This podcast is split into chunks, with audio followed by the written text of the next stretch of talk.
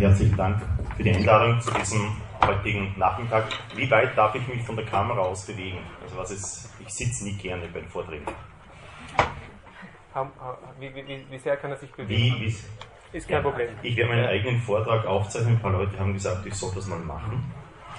Ich werde das einfach einschalten da. Was daraus wird, werden wir sehen. Ja, herzlichen Dank für die Einladung. Äh, wie komme ich eigentlich dazu, zu so einem Thema zu sprechen? Das wird auch immer wieder sehr kritisch hinterfragt, von verschiedenen Leuten erst vor ein paar Tagen wieder. Ähm, ich sehe es aus mehrfacher Perspektive. Erstens einmal, ich komme selbst aus einer ziemlich großen Familie und wo es genauso auch Probleme gibt und dann waren einige Themen dabei, ähm, wo einfach eine große Sprachlosigkeit da gewesen ist und eine Frau hat mir gesagt, wenn der Mann nicht mehr recht weiter wusste, hat er gesagt, fahr zum Pfarrer. Und das hat sie gemacht, aber das war dann eher, sie hat mal wieder alles gesagt, was in ihr so vorgeht. Und mehr hat er eigentlich nicht recht gewusst. Und wie ich das dann erfahren habe, wie ich im Anfang vom Studium war, ähm, haben wir gedacht, naja, die haben, die haben sich durchgekämpft. Ja? Und das Problem war bei den beiden nicht, dass sie miteinander Probleme gehabt hätten, sondern das ganze soziale Umfeld war äußerst problematisch. Und die haben sich durchgekämpft und ich habe mir gedacht, das kann es doch nicht sein, dass denen niemand helfen konnte. Und dann haben wir gedacht, naja, irgendwo muss sich sowieso jede Krise spezialisieren. Entweder in der Jugendarbeit oder Krankenseelsorge. Sage ich auch meinen Studenten, ich unterrichte ein Heilige Kreuz seit zehn Jahren, äh, denen sage ich, man kann, es kann nicht jede Familienseelsorge sein. Es wird nicht jeder Krankenhausseelsorge sein. Man hat so eine Bandbreite von Tätigkeiten, aber jeder sollte irgendeinen Bereich haben, wo er sagen kann, da weiß ich einen Eck mehr wie der Durchschnitt der Kollegen. Und auch im Bereich, ähm, das klingt wirklich komisch, aber wo man sozusagen Erfolge hat. Man muss so vieles machen, wo man einfach funktionieren muss. Das gehört einfach dazu. Aber man braucht auch Bereiche, wo man sagt, und ja, was weiter. Und mit dem, was man da an Erfolg hat, kann man auch andere Dinge dann weitertragen.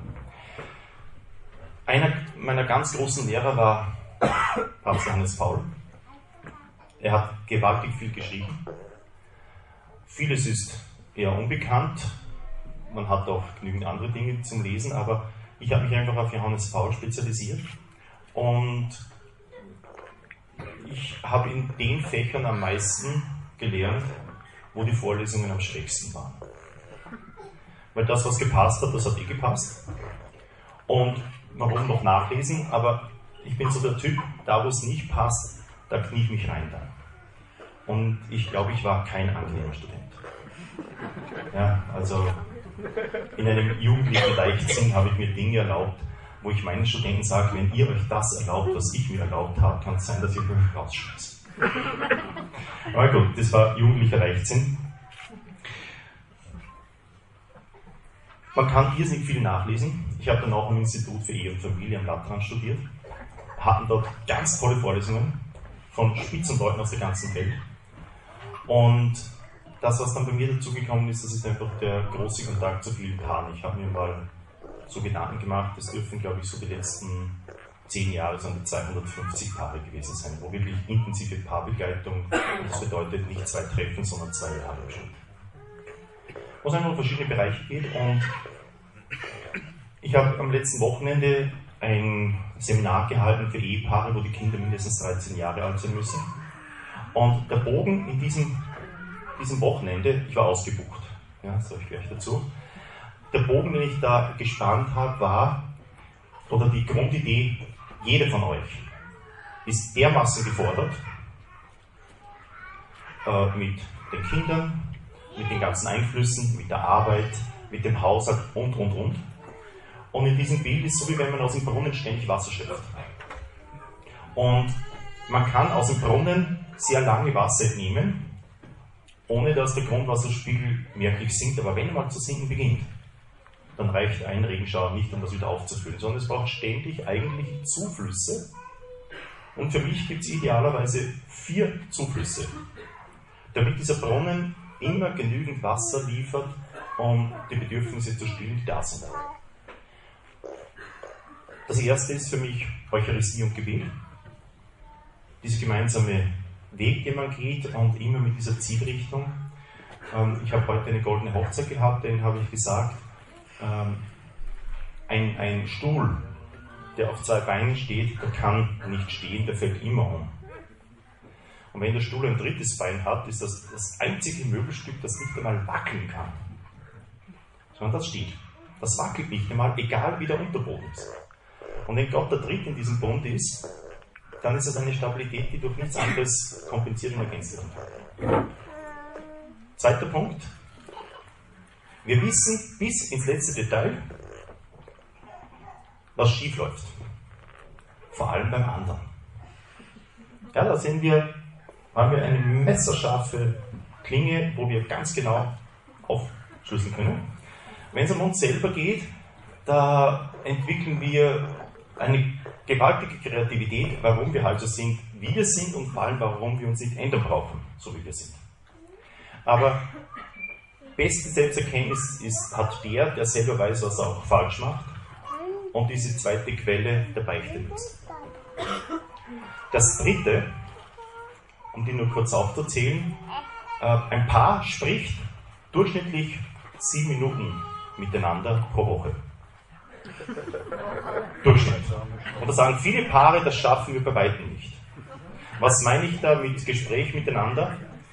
Es wird über die Kinder gesprochen, über den Nachbarn, über die Arbeit, über den Haushalt, alles wichtige Dinge. Aber wie schaut es aus mit dem Gespräch von Herz zu Herz? Da, wo man sich wirklich von innen heraus, wo man einfach sich dem anderen mitteilt, Deswegen Gespräch miteinander. Dieses Gespräch von Herz zu Herz.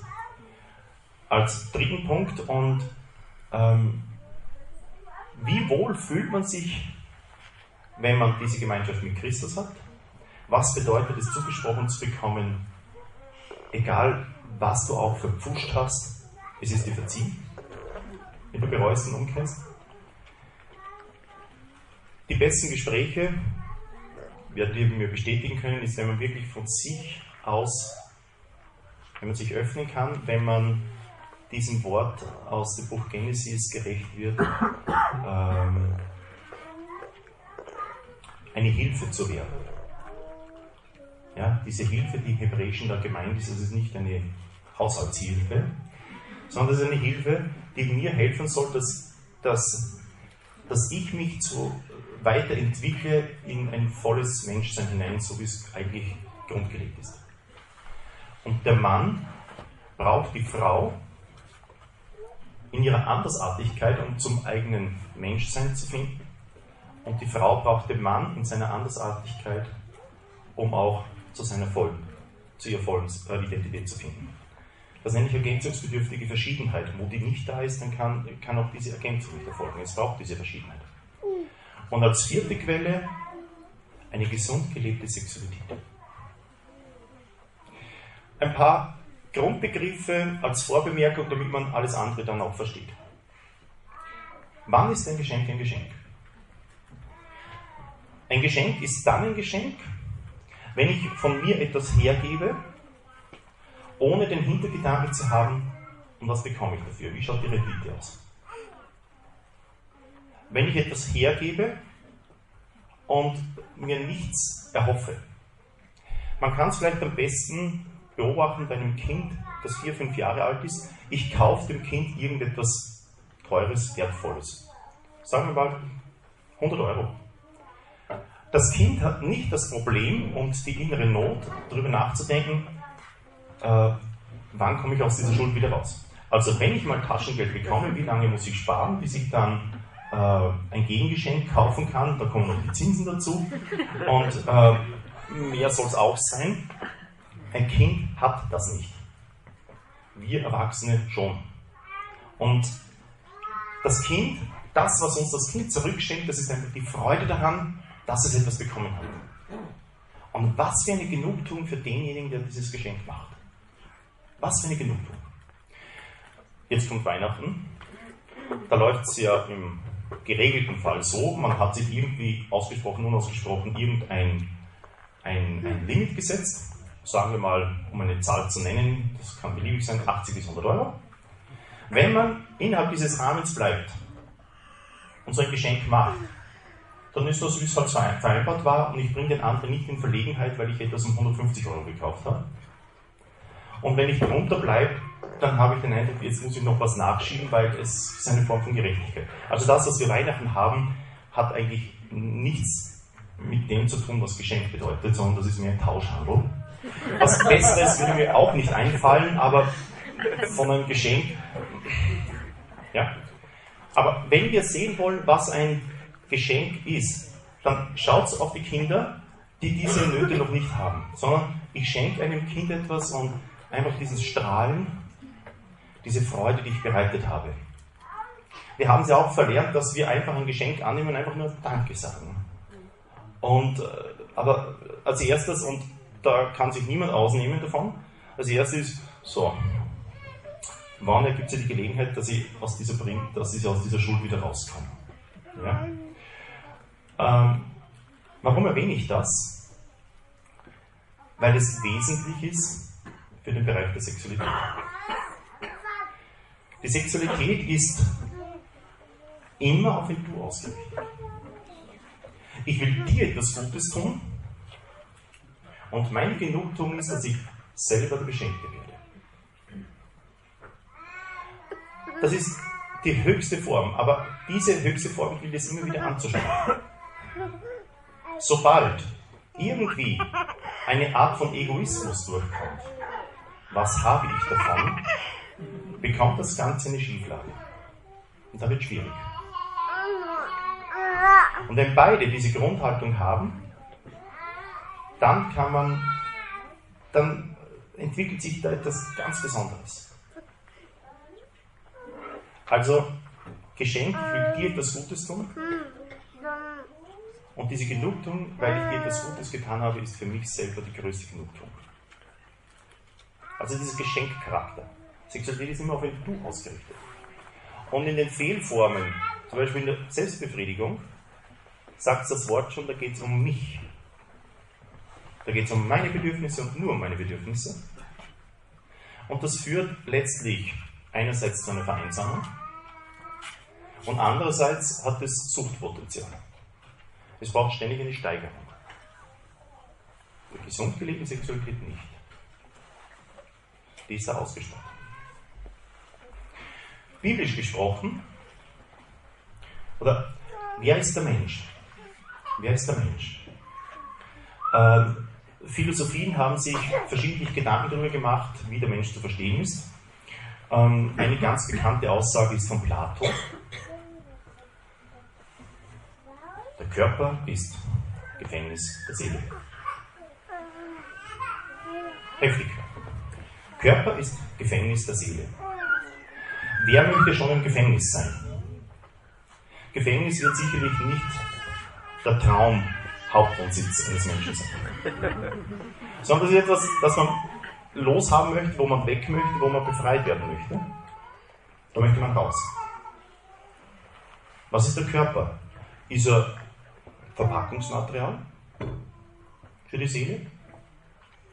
Verpackungsmaterial, wenn ich ein Paket bekomme, Verpackungsmaterial im Idealfall kann ich es vielleicht nochmal für Verpackungsmaterial verwenden, ansonsten ist Müll.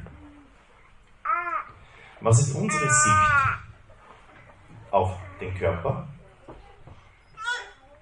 Tempel des Heiligen Geistes.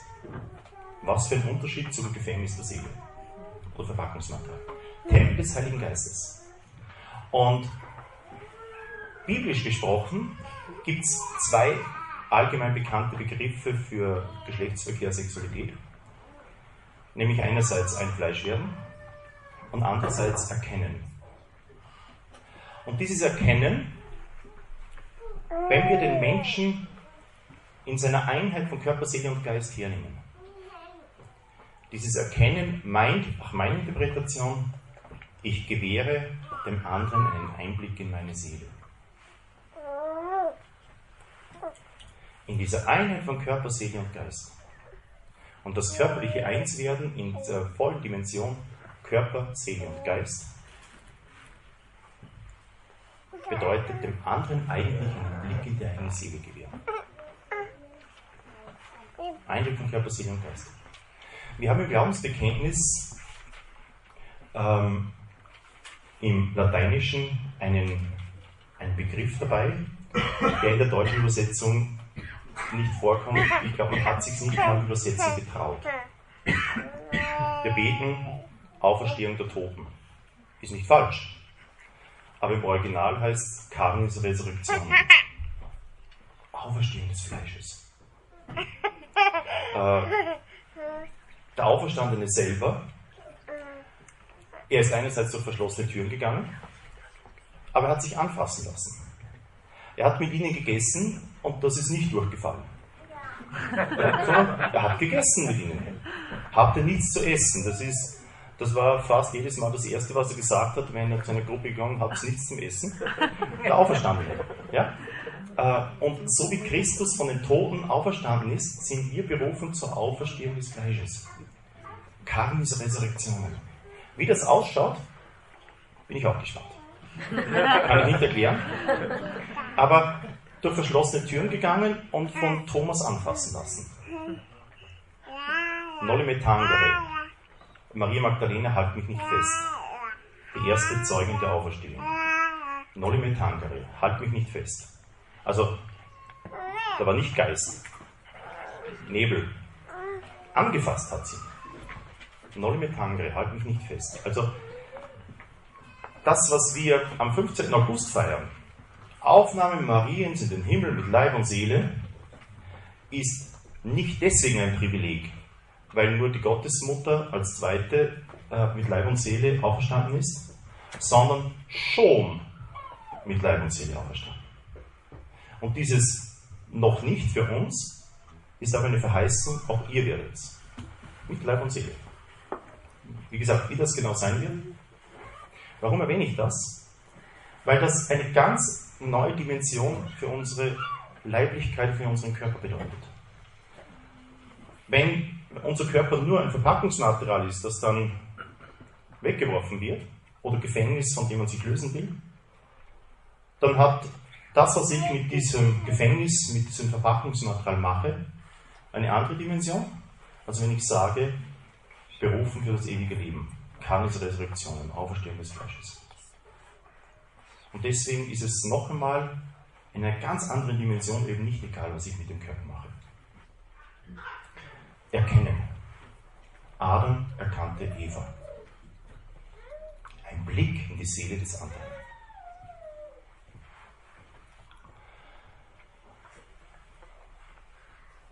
Ein Fleisch werden. Ein weiterer Begriff, der damals mit Sicherheit nicht bekannt war, was da biologisch, medizinisch dahinter steht noch. Eine halbe Stunde nach Geschlechtsverkehr sind die Proteine der Spermien im Blut der Frau nachweisbar. Das muss man sich mal der Zunge zergehen lassen. Eine halbe Stunde nach Geschlechtsverkehr sind die Proteine der Spermien im Blut der Frau nachweisbar.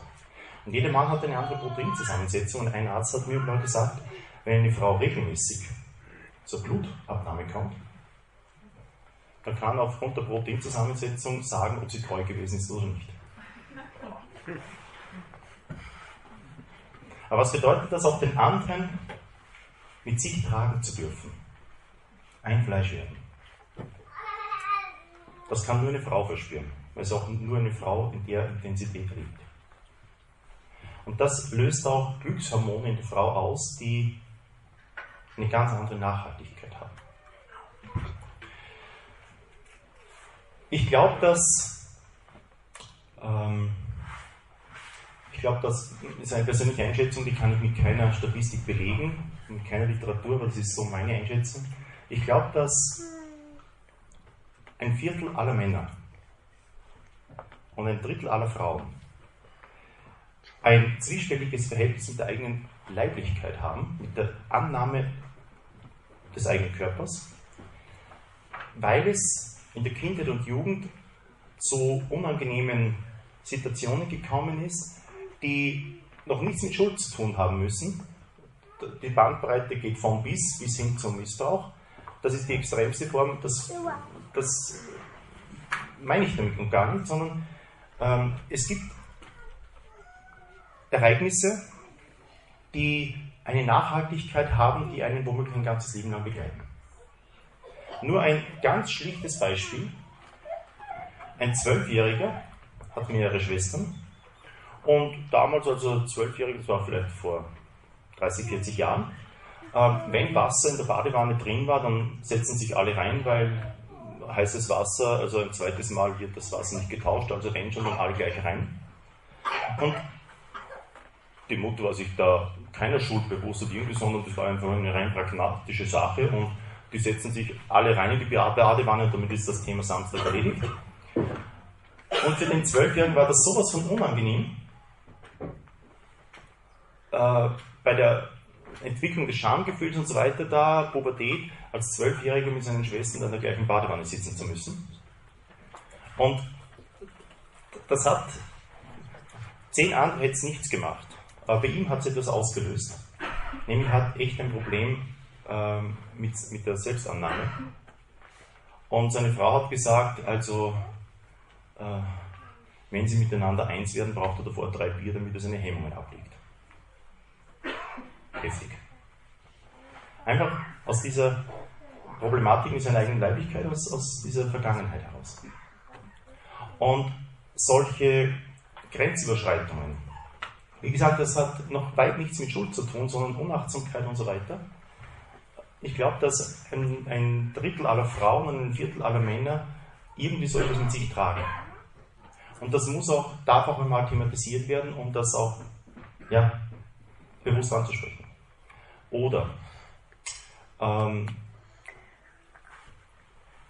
ein Paar in den 60er Jahren als Jugendliche sozialisiert ähm,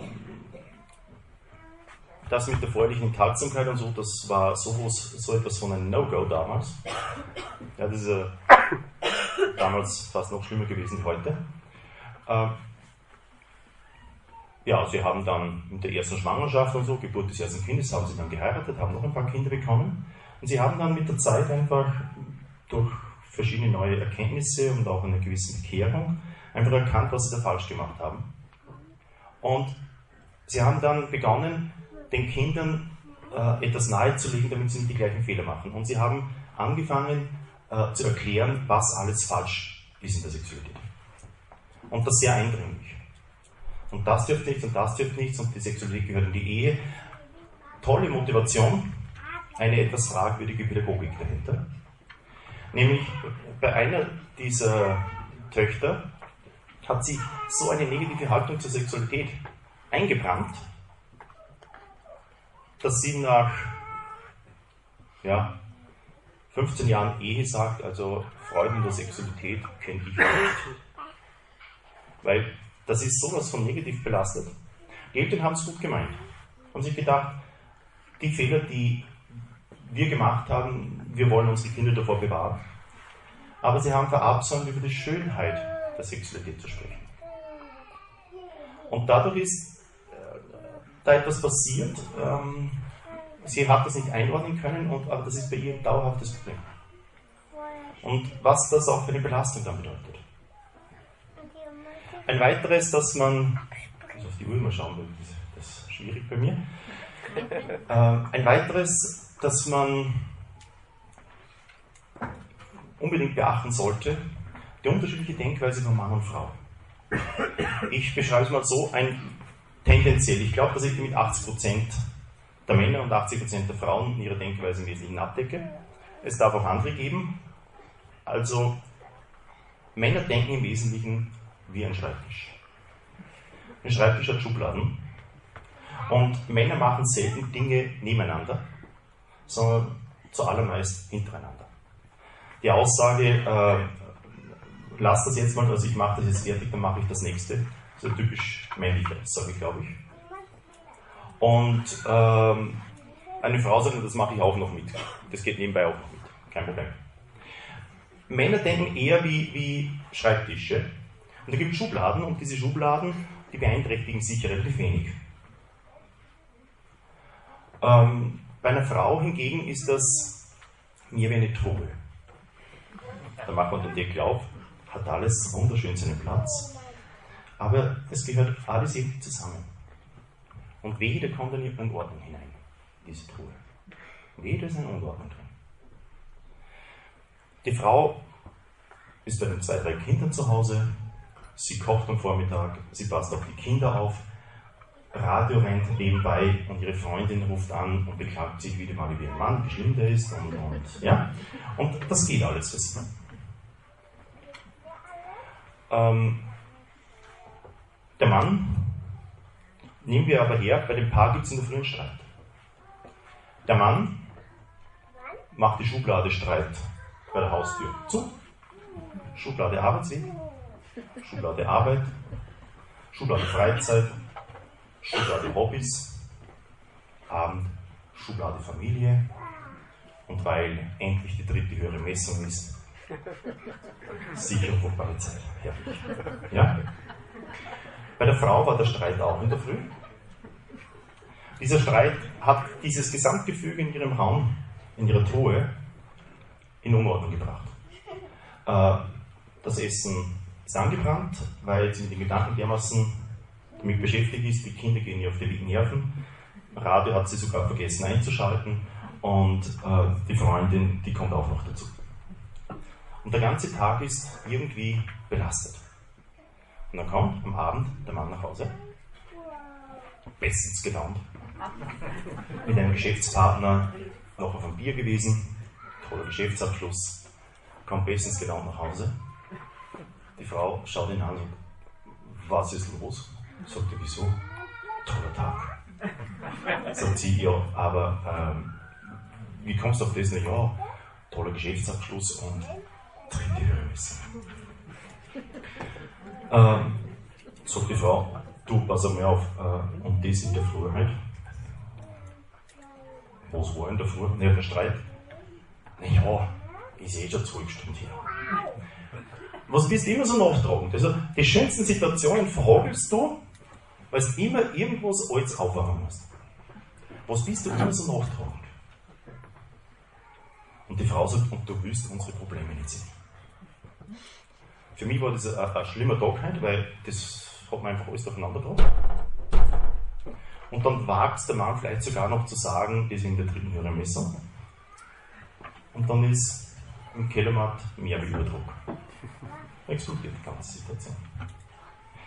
Das Ganze kann jetzt nicht bedeuten zu sagen, äh, der andere soll gefälligst so denken, wie ich denke, sondern die Dauerherausforderung wird sein, äh, sich immer wieder zu bemühen, zu verstehen, warum der andere so denkt, wie er denkt. Das kann für die Frau bedeuten, dass sie eine andere Gelassenheit lernt, dass man auch einmal Dinge liegen lassen kann und das lassen wir einfach mal, weil die Schublade ist zu.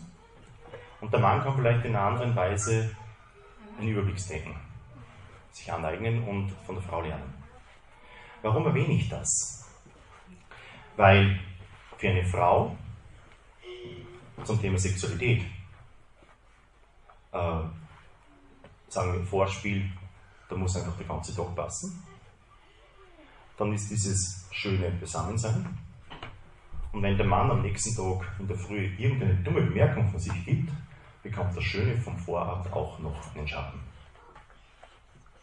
Und es ist wichtig, einfach einmal zu verstehen und zu probieren. Für einen Mann ist das Thema vielleicht eine halbe Stunde, 20 Minuten, wie auch immer. Für die Frau ganz anders.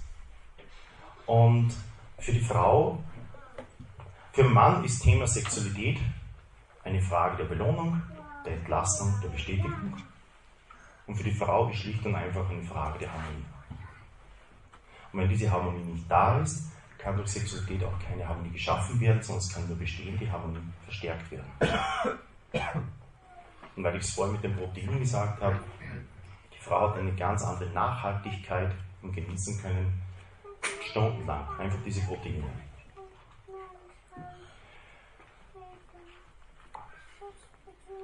Keine Lügen. Es ist, also wie oft ich von einer Frau angefordert werde, dem Mann zu erklären, äh, so, ja, warum redest du nicht selber damit? Nein, es ist uns so peinlich. Ja, muss ich dann kommen. Äh, von mir glauben es die Männer mehr wie von der eigenen Frau. Äh, viele Frauen, wenn eine Frau sagt, naja, zum Höhepunkt bin ich nicht gekommen, es war trotzdem schön, ist für manche Männer eine Niederlage. Sie haben es nicht geschafft, sie sind gescheitert. Die Aussage der Frau stimmt aber. Weil eben mit dieser Nachhaltigkeit, Spermien und so weiter, das Gesamte, für Mann hat Sexualität 20, 30 Minuten, für die Frau sind es 24 Stunden. Vorspiel, das gesamte Umfeld, das Einswerden und diese Nachhaltigkeit. Und diese, diese Proteine lösen in der Frau ein Wohlgefühl aus, das ähnlich einem Höhepunkt ist. Und deswegen kann sie sagen, es ist trotzdem schön für mich. Von der eigenen Frau glauben sie es nicht, von mir glauben es die Männer leichter. Deswegen sage ich es. Ja? Nicht lügen. Es ist trotzdem schön gewesen. Und gerade das ist ein ganz heikler Punkt, gerade wenn ich jetzt äh, diesen Bereich hernehme, dass manche einfach ein Problem mit der eigenen Annahme der Leiblichkeit haben, sich gegenseitig sagen, was ihnen gut tut. Den anderen nicht raten lassen, er müsste eh schon längst wissen. Das kann sehr mühsam werden. Aber das braucht Offenheit, das braucht Verständnis füreinander, man darf sich sehen. Also Kinder ab eineinhalb Jahren haben meiner Meinung nach im Schlafzimmer der Eltern im Normalfall nichts mehr verloren. Da ist das wieder Privatzone der Eltern. Am Mann ist relativ egal, ob jetzt das, die, die Schlafzimmertür zugesperrt ist oder nicht, für die Frau ist es wesentlich. Einfach geschützten Bereich zu haben. Aber Schlafzimmer ist Privatbereich der Eltern. Und ähm, wenn ich dann höre, naja, Kinder sind schon noch im Schlafzimmer, so wie zur Frau, ja, aber damit du immer wieder Ausrede hast und sagen kannst, könnte ein Kind wach werden. Ja, stimmt eigentlich eh. Muss nicht immer sein, aber da mal ein bisschen reflektieren, warum ist das Schlafzimmer noch immer belagert von den Kindern. Warum? Ist es wirklich, weil es nicht anders geht, von dem Platzverhältnis her, was auch immer, oder schwingt auch was anderes? Man darf sich sehen. Und ich glaube, in der Sexualität passt es dann, wenn man sich einfach grundoffen in die Augen schauen kann. Als Erwachsene lernen wir mit der Zeit, dass wir uns dazu nötigen, jemand anderen in die Augen schauen zu können, obwohl wir wissen, das passt irgendwie nicht. Wenn ein Kind etwas falsch gemacht hat, wenn was nicht passt, äh, das Kind, man fragt das Kind und es schaut ihn nicht an, weiß, wissen die Eltern, aha, da ist jetzt Nachbohren angefragt, da hat es was. Als Erwachsene können wir uns eher nötigen, dass man sich wirklich in die Augen schaut, aber wir spüren, dass wir uns nötigen müssen. Ein ganz wichtiger Gradmesser ist, ob es in der Sexualität passt oder nicht, kann man sich unbefangen, ohne Überwindung, ganz offen in die Augen schauen. Ja oder nein?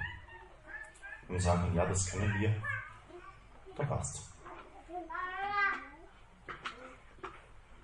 Nicht lügen. Dem anderen sagen, was einem gut tun würde. Und es ist immer wieder, dass einer der beiden, meist die Frau, sagt, also ich werde zu Dingen genötigt. Naja, grenzwertig oder Grenzüberschreitung, aber belastend auf jeden Fall. Da muss ich sagen, naja, ein Geschenk kann man aber auch nicht aufzwingen. Was ist da los? Und das, was ein Paar miteinander an Zärtlichkeit hat, was ist die Motivation dahinter? Geht es um meine Fantasien und Bedürfnisse oder geht es darum, dem anderen wirklich etwas Gutes zu tun? Wenn es um wirklich um den anderen geht, dann sollte gar nicht die Situation eintreten, dass einer der beiden sagt, ich bin überfordert worden. Ich bin irgendwie an meine Grenzen gestoßen und das belastet mich. Geschenkcharakter. Eines, das ich ansprechen möchte, das ich einfach völlig unterschätzt habe, wo ich in der Beratung immer mehr dann drauf gestoßen bin und wo ich seither in der Beratung einfach klipp und klar frage, ob das Thema ist. Ähm, ich habe sehr viele Paare, die ich kenne, die wirklich ähm, eine Ehe geben. Sagen sie zumindest. So Daumen mal Pi-Methode. Natürlich Empfängnisregelung. Aber ich nenne das die Daumen mal Pi-Methode. Man macht einmal einen Kurs, dann bekommt man ein erstes Kind, dann wünscht man sich relativ bald ein zweites Kind, das passt alles, und dann ein drittes Kind und mit den Stillzeiten und so weiter ist man schnell mal auf fünf Jahre. Und dann sind nicht wenige, die sich mit dem Auswerten nicht mehr richtig auskennen. Weil man hat es einfach vergessen. Dass man eigentlich eine ein-, zweistündige Auffrischung nur bräuchte, um wieder voll im Reinen zu sein und sich auszukennen mit den Auswertungen, das, die Notwendigkeit sieht man vielleicht nicht, weil man kennt sich ja eh aus. Aber da gibt es ja das mit den Scheinwirkungen und dann äh, einige Tage abwarten und höhere Messungen, aber das mit Messen das ist auch viel zu umständlich und das wollen wir jetzt auch nicht machen. Und äh, dann, naja, also Schleimwirkung, da gibt es ja die, die Möglichkeiten, dass die Temperatur später ansteigt, ein paar Tage später, also nehmen wir da mal zwei, drei Tage sicherheitshalber her und dann müssen die höheren Messungen sein, sind ja auf sechs, sieben Tage und sicherheitshalber noch einen dazu, weil den weiteren Schwangerschaft ist jetzt nicht so angebracht. Und dann sagt die Frau, uh, uh, äh, es kann sein, also ich glaube, ich spüre schon was, also äh, jetzt ist doch nötig, weil es kommt die Regel gleich. Und was ist dann mit den anderen Phasen, die sehr lange werden können? Und dann beginnen die Kompromisse. Die faulen Kompromisse. Nämlich Betting.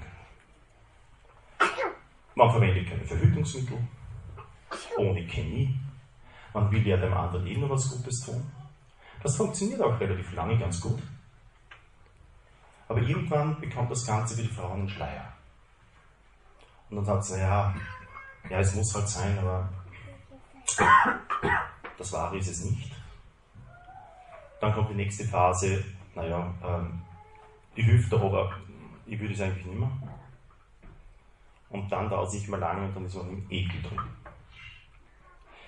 Mir hat vor, vor zwei Jahren ein Mann, also wirklich brillant formuliert, versucht äh, abzuringen, dass in ihrem Fall mit ihrer, mit ihrer Herzenshaltung es doch möglich sein müsste, gelegentlich dieses Betting zu praktizieren.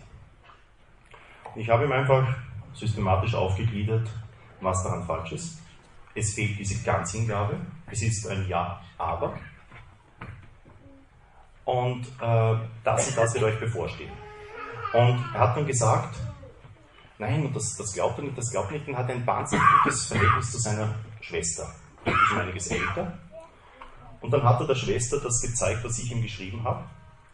Und die Schwester hat gesagt, weißt du was, hier steht es am Anfang, wir sind da voll drin und das, was er geschrieben hat, das, das, da hat er über uns, glaube ich, geschrieben, das, das ist unser Leben jetzt.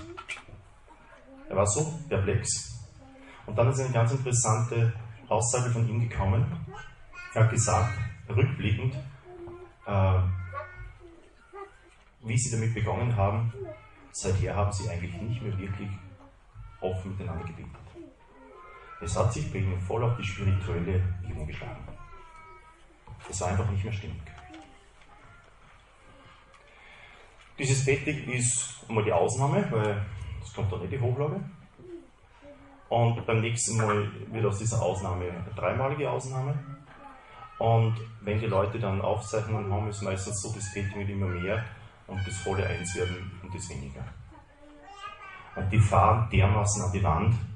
Das ist für mich, Betting ist für mich eine der subtilsten Formen der Verhütung, weil man nicht einmal weiß, dass man etwas falsch macht.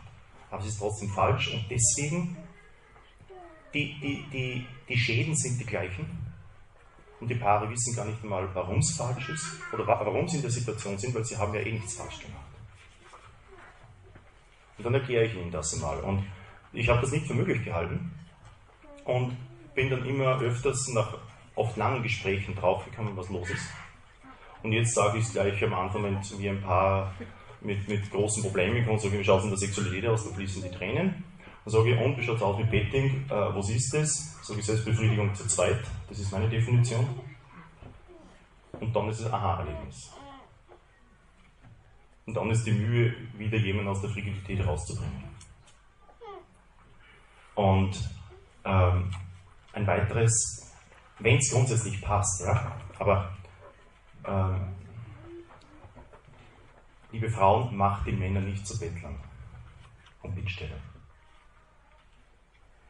Ähm, es tut einem Mann auch gut, wenn, wenn mögliche fruchtbare Zeit ist und der Mann ins Jammern hineinkommt. Es tut dem Mann gut, wenn die Frau sagt, ja, es ist für mich auch richtig schwierig und herausfordernd. Das tut dem Mann gut. Zu zweit jammern zur gleichen Sache ist nicht die Lösung, aber es, es, der Druck ist ein bisschen raus. Weil die Männer meinen, nur sie leiden also furchtbar drunter. Nein, auch eine Frau darf sagen, ja, ich hätte auch schon so Lust, aber es geht leider nicht, aber wir werden es gemeinsam bewältigen. Ähm, eine Frau darf auch sagen, dass sie Lust hätte und das kann sich ja, es hat eh jedes Paar so seine Zeichen, um das auch anzukündigen und anzudeuten, das muss man nicht direkt aussprechen. Ja? Aber je direkt, umso besser eigentlich.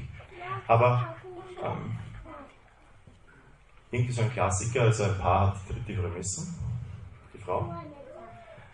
Für die Frau war der Tag einfach schlimm mit den Kindern. Es hat irgendwie in der Schule Probleme gegeben und, und in, die, in, Schule ist sie gerufen worden.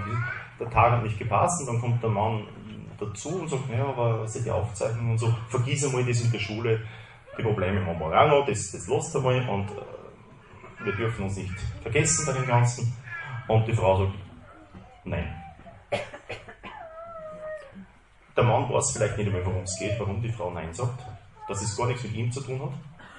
Und so ein Mann, der braucht dann, kann durchaus sein, dass er zwei, drei, vier Tage braucht, um sich von diesem Rückschlag zu erholen, bis er sich wieder fragen traut. Und die Frau denkt am nächsten Tag schon, und warum fragt er heute nicht? Dann ein Tag drauf, nicht einmal im zweiten Tag sagt er was. Ah, sie könnte auch was sagen. Und das ist nicht unverständlich. Und die Sexualität ist für viele Paare ein Belastungsbereich. Aber eigentlich sollte die Sexualität eine der vier Kraftquellen sein, die ich gesagt habe. Glaube, Eucharistie, Gebet, Beichte, Gespräch von Herz zu Herz und die Sexualität. Diese vier Bereiche, die mal stärker, mal schwächer einzeln ausgeprägt sind, aber wehe, wenn man sich da nicht bemüht. Und gerade die Sexualität wird von jungen Leuten massivst überschätzt und von vielen verheirateten Paaren völlig unterschätzt.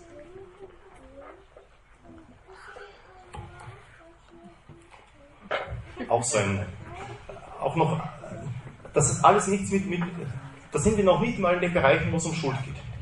Aber ein weiterer Bereich, ähm, habe ich gestern wieder so ein nettes E-Mail bekommen, das ist interessant. Es sind zum Teil meine Studenten, die mir dann Leute weiterschicken, ja, die jetzt irgendwo als Priester tätig sind. Und ähm, die Stillzeit ist eine ganz heikle Zeit. Ähm, da ist es gibt ja dann manche, die meinen, äh, also in der Schwangerschaft muss ein Paar sowieso enthalten leben, also sind die Kinder gestört, wortwörtlich. Ja. Eine Frau, die in dem Bereich sehr tätig ist, sagt, äh, es ist für sie immer die schönste Zeit gewesen, wenn es um das ginge, müssen ihre drei Söhne alle gestört sein.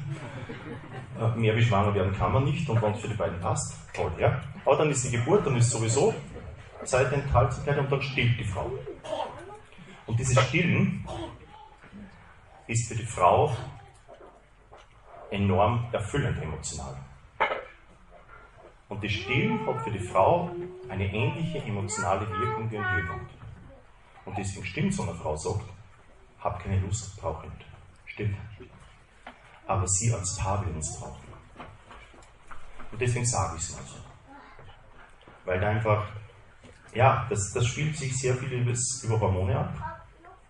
Aber der Mann sollte auch, darf auch nicht vernachlässigt werden. Und es, es kann, wenn man nicht aufpasst, wirklich passieren, dass gerade vielleicht beim ersten Kind aus einer trauten Zweisamkeit kommt ein Kind dazu und es kann sich beim Mann unbewusst eine richtige, eine richtige Eifersucht gegenüber dem Kind entwickeln, weil das Kind hat mir meine Geliebte genommen, hat mir meine Frau genommen ob er es will oder nicht, das ist, läuft alles im, im unbewussten Bereich ab. Aber ich sage es deswegen, um einfach da etwas vorzubauen. Ja? Aber das, was ich heute einfach als Quintessenz mitgeben möchte, einmal überlegen, warum, warum ist es möglich, dass ein Paar einfach Probleme hat. Und da ist noch der gesamte Bereich ausgeklammert, was Verhütung betrifft. Ähm, es gibt ja dies, gerade auch in katholischen Kreisen Männer, die sagen, meiner Frau will ich das ersparen, die dann ähm, Vasektomie machen, also Samenstangenunterbindung. Meine Erfahrung ist die, dass irgendwie das ganze Erotische, das Ganze, was auch an Spannungen da ist, weg ist und das Fremdgehen sprunghaft ansteigt. Abgesehen von den Nebenwirkungen, die es auch gibt. Ja?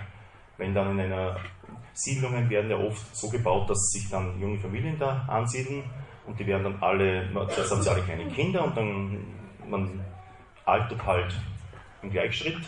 Und wenn dann manche Männer zum Sporteln anfangen, kann man, es ist nur ein Verdacht, aber Männer gehen durchaus wegen der Vasektomie in die Breite. Ist so. Und dann wird das mit Sporteln kompensiert und wenn sich dann eine Gruppe findet, also man kann manches Mal richtig in Start treffen. Und das sind die guten Männer die sagen, äh, ich will meiner Frau das ersparen, das nehme ich auf mich. Ja? Und trotzdem, es ist einfach falsch und es hat Auswirkungen. Es gibt nur wenige Zeugnisse von Paaren, wo eine Rückoperation gemacht wurde, weil das einfach äußerst schwierig ist. Mikrochirurgischer Eingriff extrem schwierig, aber,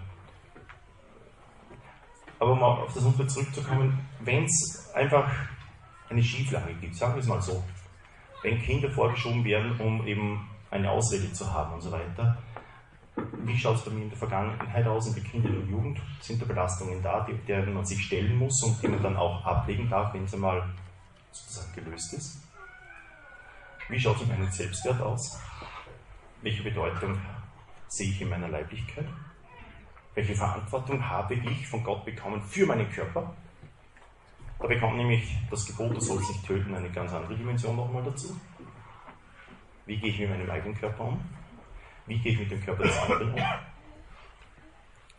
Und nochmal wegen dem Petting, weil es einfach so ein massives Thema ist.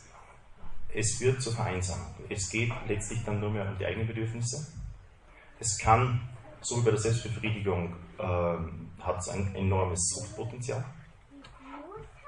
Und die Sexualität hat das Potenzial, ein ganz wichtiges und entscheidendes Bindeglied zu werden, in diesem Sinne diese vier Punkte, die ich genannt habe, Eucharistie, Beichte, Gespräch, Sexualität.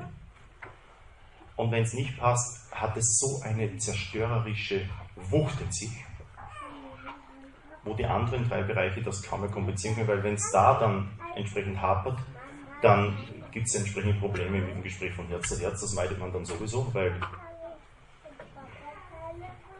jetzt nimmst du mir das auch noch. Ja? Also ähm, gerade im Betting.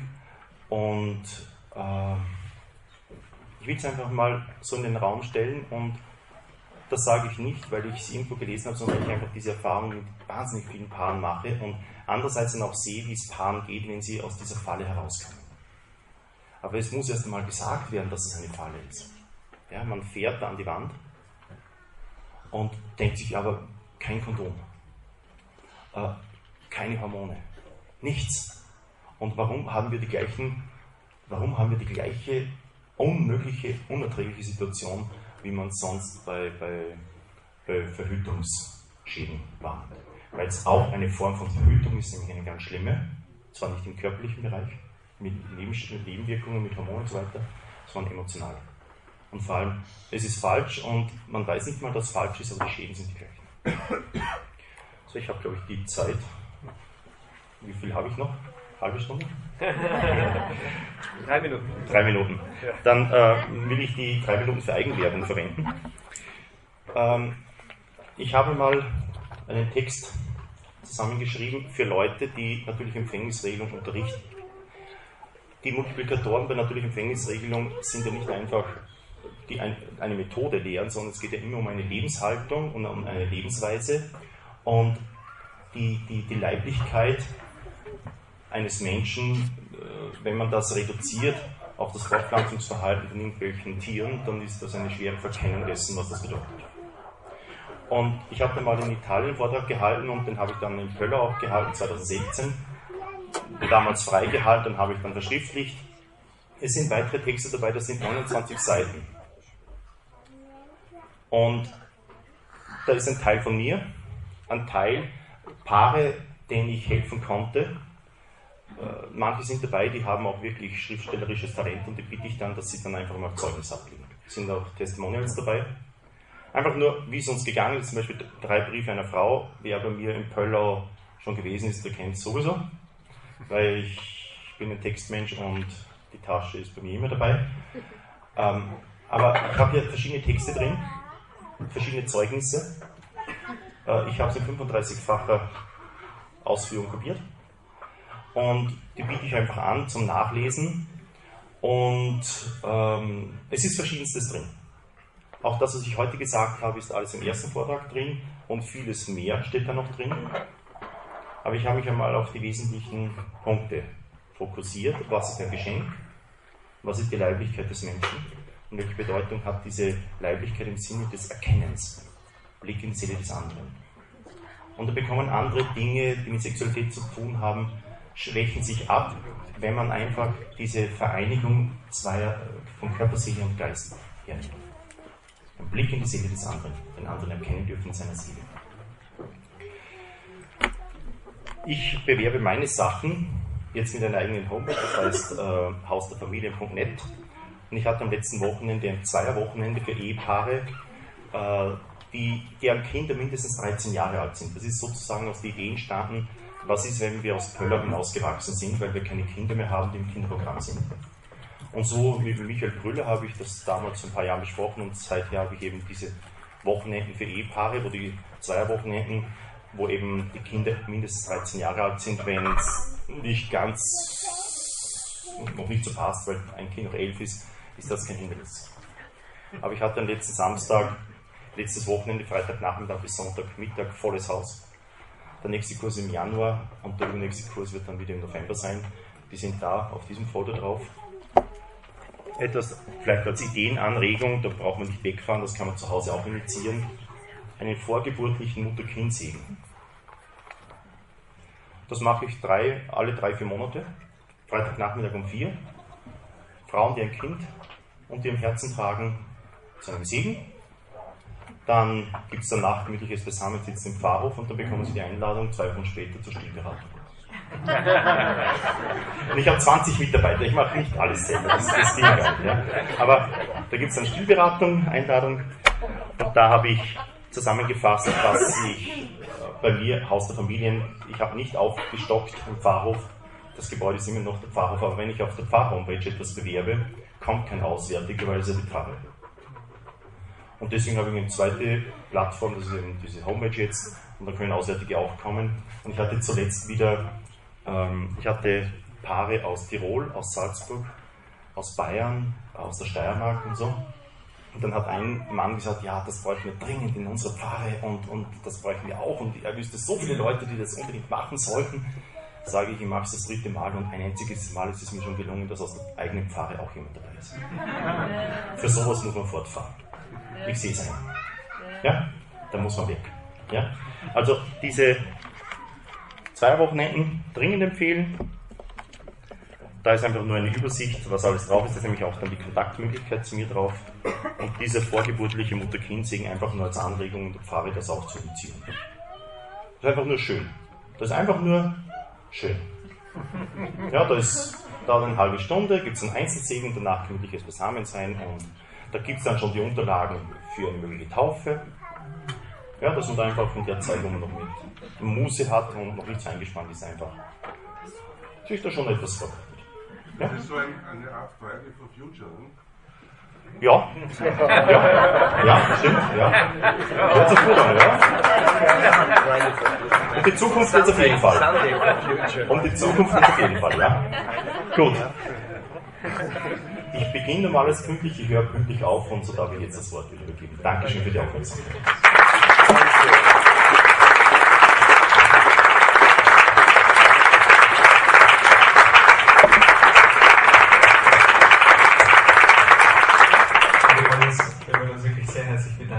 Wir haben eine Kleinigkeit für dich. Ich hoffe, du magst du was Süßes ja. und was zu trinken. Mhm. Ein Port.